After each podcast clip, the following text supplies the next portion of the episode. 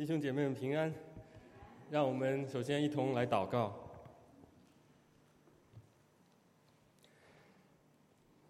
慈爱的天父上帝，今天我们再次的来到你的面前，求主用你的圣灵带领我们进入你一切的真理，得造就。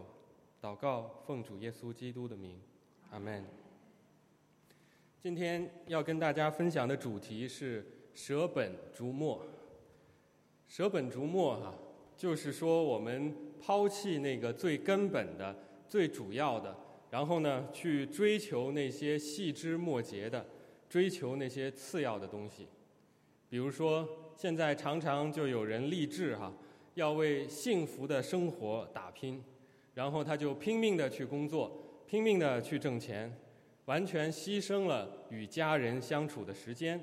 甚至不惜付上哈身体健康的代价，结果呢，不但他自己啊和他的家人都感受不到幸福，而且呢，还生了一身重病哈，反过来还要去花钱花很多的钱去治病，啊，这就是舍本逐末哈。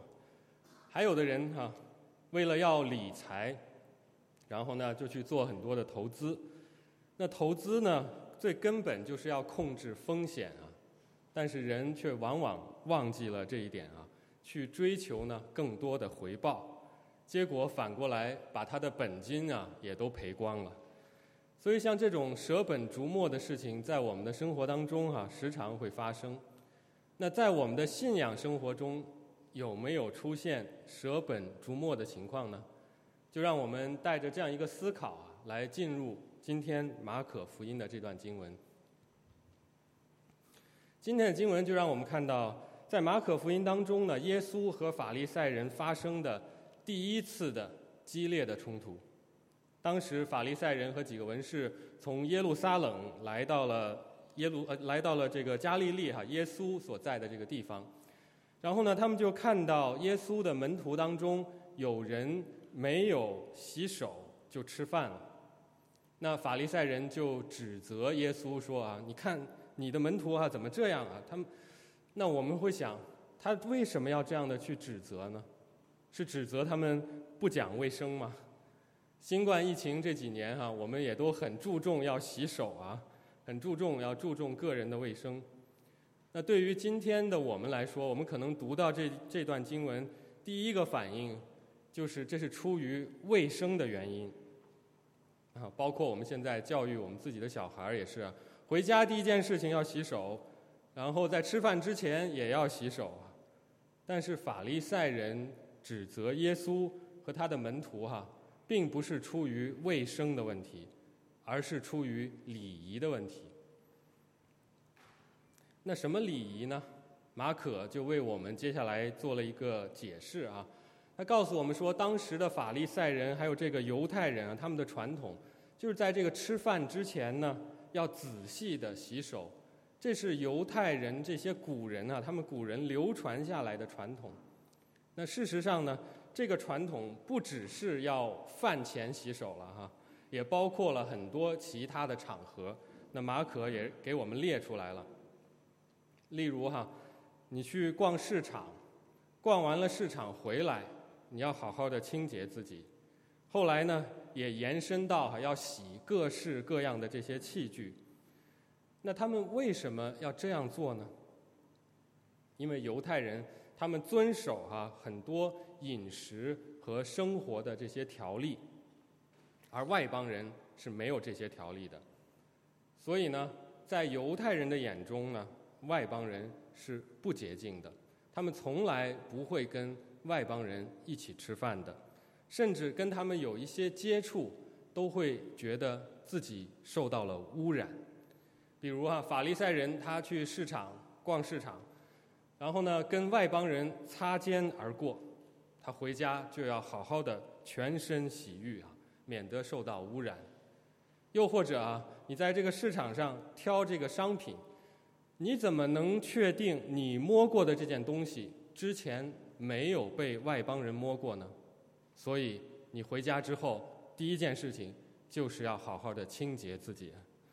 所以这就让我们看到哈，法利赛人他们根据神的律法哈，衍生出来了很多的这些细则清洁的条例。那既然哈这个条例都是从这个律法当中衍生出来的，那不如就让我们回到旧约的圣经去看一看，到底旧约的圣经是怎么规定的。实际上，旧约的圣经有关于洗手的规定只有两条。第一条就是这个在出埃及记三十章所记载的，有关于这个祭司进入会幕侍奉之前要洗手洗脚。那这个规定就很明显嘛，祭司代表了以色列全体会众进入神的会幕来服侍。那首先就是必须。要洁净他自己，因为神是圣洁的。那第二条呢，就是立位记所记载的，就是如果你触摸了排泄物啊，就要洗手。所以旧约当中呢，只有这两条明确关于要洗手的规定。那法利赛人他们所说的这些所谓的古人的传统，这个清洁的条例哈。那到底又是从哪里来的呢？这就是要说到这个犹太人他们的另外一个经典的传统啊，就是他们口传的传统，叫 Mishna 那中文的翻译就叫米士拿哈。那这个词的字面的意思啊，就是重复，代表着就是哈口口相传的教导。犹太人呢，这些拉比啊，这些律法教师。他们就围绕着律法哈延伸出来了哈，做了很多的这些口传的解释和口传的教导，然后呢就一直流传下来。后来呢，在主后两百年的时候啊，就有人呢把这些个口传的教导全部收集起来，把它成为书哈记载下来了，一直流传到今天。所以对于犹太人来说，除了这个旧约的圣经之外呢，他们还有另外这一本哈，这个 Mishnah 也是他们重要的经典之一。对于他们来说啊，他们有这个书写的律法。书写的律法是什么呢？就是摩西五经哈，就是旧约圣经的前五卷前五卷书哈。那他们呢还有这个口传的律法，口传的律法就是犹太的拉比啊。有关于神的律法的这些口传的教导和解释，那他们呢就围绕着有关于这个洗手的礼仪，就由此引申出来了另外三种洁净的礼仪来，分别是洗手，就是把手要完全的浸在手里哈，浸在水里，直到这个手腕；然后呢要洗浴，要把全身浸在水里；还有呢要洗物，要把这个物器物件器具。浸在水里清洁。当然啊，还有许多围绕着这些条例啊，很多啊繁杂繁琐的这些细则应用啊。那我们就要想一想，你说他们延伸出来的这些条例是错误的吗？好像也没错啊。他们这样做是为什么呢？无非就是为了要表达出。对上帝的敬畏，表达出对上帝的敬虔啊！上帝是至高的，上帝是圣洁的，所以来到上帝的面前呢，人应当注重自我的清洁，应当要自洁。所以这些条例的本身也并没有什么太大的问题，问题就在于怎么用。那我们就看看耶稣是怎么回应的。耶稣就指责他们是假冒为善的，并且呢，引用以赛亚书的经文说：“这百姓用嘴唇尊敬我，心却远离我。”假冒为善啊，这个词的原文的意思哈，其实就是演员啊，就是一个演员呢站在台上，他戴着面具啊来表演。来演出另外一个角色，这真的是对他们很严厉的一个指责哈。那这里呢，也让我们看到哈，其实呢，假冒为善的意思耶稣也就是在指责他们这些人演戏演到一个程度啊，连他自己是谁都忘了。而且呢，耶稣他这他在这里说这百姓，他没有说我的百姓。那什么意思呢？这也让我们看到啊，当他们拘泥于某些人的传统，并且呢，把这些传统放大到跟上帝一样大，甚至哈都已经比上帝还大的时候，那结果呢，连上帝都不认识他们了。这段经文还有一个点哈，值得我们去思考的，那就是耶稣。他是在反传统吗？受到后现代主义的影响啊，现在有许许多多的这种反传统的思潮，甚至有些极端的人呢，是为了要反传统而反传统。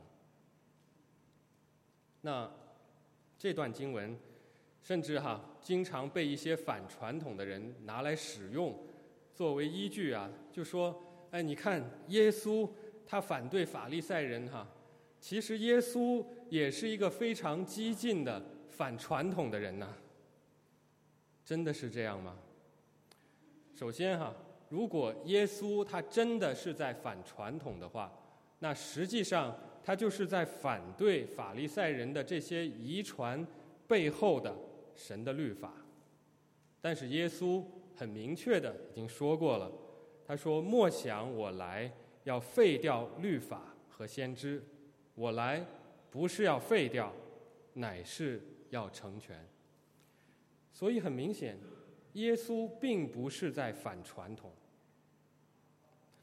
而且呢，他更说了，我来反而要来成全这一个律法的精义。那耶稣真正反对的是什么呢？其实。他反对的是用人的传统来取代神的诫命。耶稣指责法利赛人和文士，那是不是就把上帝的诫命跟人的传统给对立了起来呢？其实也并没有啊。那我们看，其实这两样东西也并不是对立的。首先，我们就来思考哈。我们究竟该如何正确的来看待神的诫命和人的传统这两者的关系呢？神的诫命啊，就是这个摩西律法的本身，而法利赛人的这些遗传呢，就是围绕着这个诠释律法所衍生出来的这些传统。那是因着哈这个律法的这个文本。所产生出来的解读，是跟这个文本有关系的，而且呢，这个文本呢，最终呢，是为了要反映出耶稣基督。但是啊，如果当人把这个对这个文本的解读拿来替代了，拿来覆盖了，拿来完全取代了这一个文本的本身的时候，那就等于是说，拿人的东西，把上帝的启示给完全的推翻了。就好像我们今天啊，有这本圣经，每一卷的圣经的书卷呢，都有许许多多的释经书哈。那这些释经书呢，都帮助我们来更好的去理解圣经。但是如果有一天，你如果拿着一本释经书说这本书写的太好了，他写的比圣经还好，比圣经还正确，我们就不用再读圣经了吧？我们就照着这本释经书来读来做吧。那这就是把人的传统给放大啊，替代了神的诫命，这不就是本末倒置、舍本逐末吗？这就是哈。让我们看到，当我们把人的传统过于放大的时候，会出现的问题。我们的生活当中啊，其实都存在着各式各样的传统，我们自己的民族、我们的文化、我们的信仰，还有我们的教会，都存在着哈各式各样的传统。那这些传统形成也都是有它的背景，有它的历史和文化因素的。所以哈，本身这些东西呢，也没有什么错啊。但是呢，当我们承袭这些传统使用的时候，如果我们发现对我们现在的处境不适用的时候啊，我们就需要反省了。我们只有不断的反省我们的信仰的生活，我们的这一个教会生活啊，才会充满着更新，啊，充满着活力。但是同时，另一方面啊，我们也要小心一些轻看传统的想法。例如，有人就说：“我只读圣经，我只领受圣灵给我的启示。”圣经以外的所有的东西啊，我全都不不看，我不管什么基督教信仰的历史哈，教会的历史。那这其实呢是一种很危险的想法，这其实背后哈是一种属灵的骄傲，这其实就是完全的忽略了上帝在这个教会的历史发展过程当中，透过这些历代的教父。透过历代的牧者，透过历代的圣徒、神学家所带给我们的哈传承和帮助，这种想法其实就觉得说，历史上这些人他们所得的这个圣灵的感动啊，都没有我所得的圣灵感动得的好。所以呢，我们常常也会听到哈有一些奇奇怪怪的对于圣经的解释。这些解释呢，其实就是脱离了教会的传统，脱离了解经的传统，啊，专门去追求一些从来都没有人讲过的东西啊，追求一些新鲜的解释，最后造成的。对圣经的解释也是有一定的传统的，圣经不是随随便便拿来就可以解释的，所以哈，求主帮助我们，让我们平衡的来看待神的诫命。和人的传统，一方面我们不断的去审视人的传统，另一方面也让我们靠着主的帮助，更好的去使用那些宝贵的传统，去荣耀神。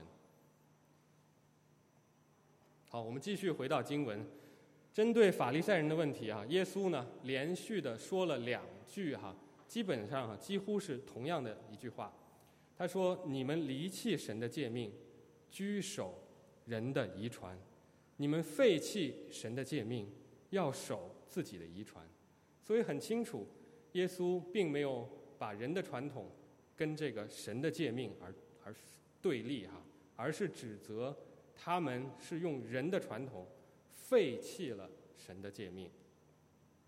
紧接着，耶稣就举了一个例子哈，根据这个摩西的律法呢。上帝所颁布的十诫，神吩咐他们应当要尊敬父母，凡咒骂父母的，都要被治死。根据这条诫命得出的这一个应用哈，那就是如果父母很贫困的时候，子女有这个义务哈，去用他的财富来帮助父母。如果他的儿女呢，尚且不能够去咒骂父母的话，那就更加不能哈眼看着他的父母饿死了吧。但是呢，法利赛人呢却想了一个办法哈，来绕过这一个神的诫命，来使人呢不用来遵守神的这条诫命。他们的办法就是哈，按照犹太的古人的规矩。只要你只要你许愿哈，把你呢本来要奉养父母的这一部分的金钱，你你奉献了，你说你许愿，我要把这部分奉这部分金钱奉献给圣殿，那你呢就可以因此而免除哈律法所要求你要奉养父母的责任。就好像今天哈，假如哈我们的父母。生活的很贫困，我们却跟父母说：“对不起啊，我帮不了你们了。我原本还有一笔哈这个额外的财富，多余的财富，但是我已经许愿了，我已经许愿要把这些财富啊奉献给教会了。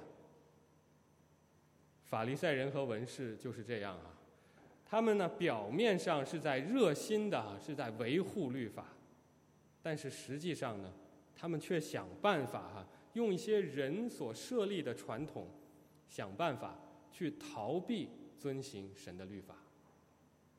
这就是他们的假冒为善了。耶稣对他们这一番的指责哈，也使他们哑口无言。转过头来，耶稣继续的教导百姓，告诉他们律法重要的原则是什么。这对众人来说哈是非常重要的，这个关乎着他们每一天的生活。他们因为法利赛人的一些错误的教导啊，造成了他们一些错误的观念，一些错误的行为。在他们这个法利赛人这些错误的引导之下呢。他们过于的看重这些古人的传统了，他们看重人的传统，远胜过神的诫命，也远胜过他们自己信仰的实质和核心。那耶稣呢，就告诉他们哈，